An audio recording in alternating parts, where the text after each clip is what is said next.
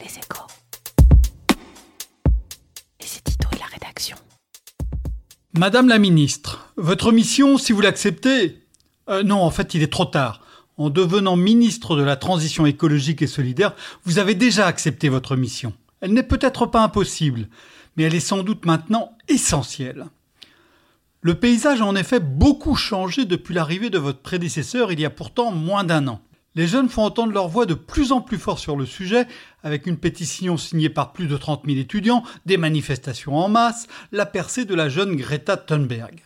Les investisseurs, eux, ne peuvent plus ignorer qu'ils doivent prendre en compte le changement climatique dans le choix de leur placement. Et le gouverneur de la Banque de France a affirmé que les banques centrales devaient prendre en compte le risque climatique dans l'évaluation des actifs que leur apportent les banques. Les entreprises, elles, elles intègrent de plus en plus un prix du carbone dans l'évaluation de leurs investissements. Les industriels de l'énergie et de l'automobile savent désormais que leur avenir dépendra de leur capacité à prendre le virage. Et le président de la République lui-même, qui n'était pas familier du thème, s'imprègne peu à peu de son ampleur. Après avoir été tour à tour un concept, une chimère, une utopie, la transition écologique devient une perspective, une perspective crédible aujourd'hui et inévitable demain. Vous avez donc accepté votre mission à un moment crucial, et vous êtes sans doute mieux armé que tous vos prédécesseurs pour l'assumer.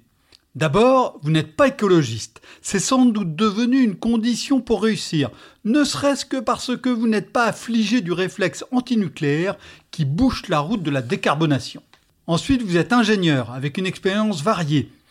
Vous saurez donc appréhender un défi à multiples dimensions.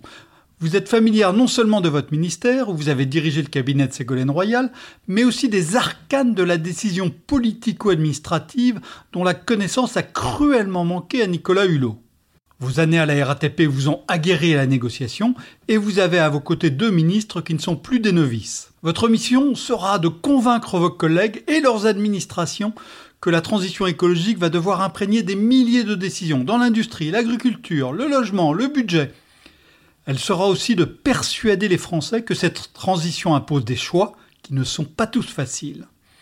Elle sera de valoriser les formidables atouts de la France pour réussir cette révolution. Votre succès, que nous souhaitons ardemment, Madame la Ministre, sera déterminant pour l'avenir du pays. Retrouvez tous les podcasts des échos sur votre application de podcast préférée ou sur leséchos.fr.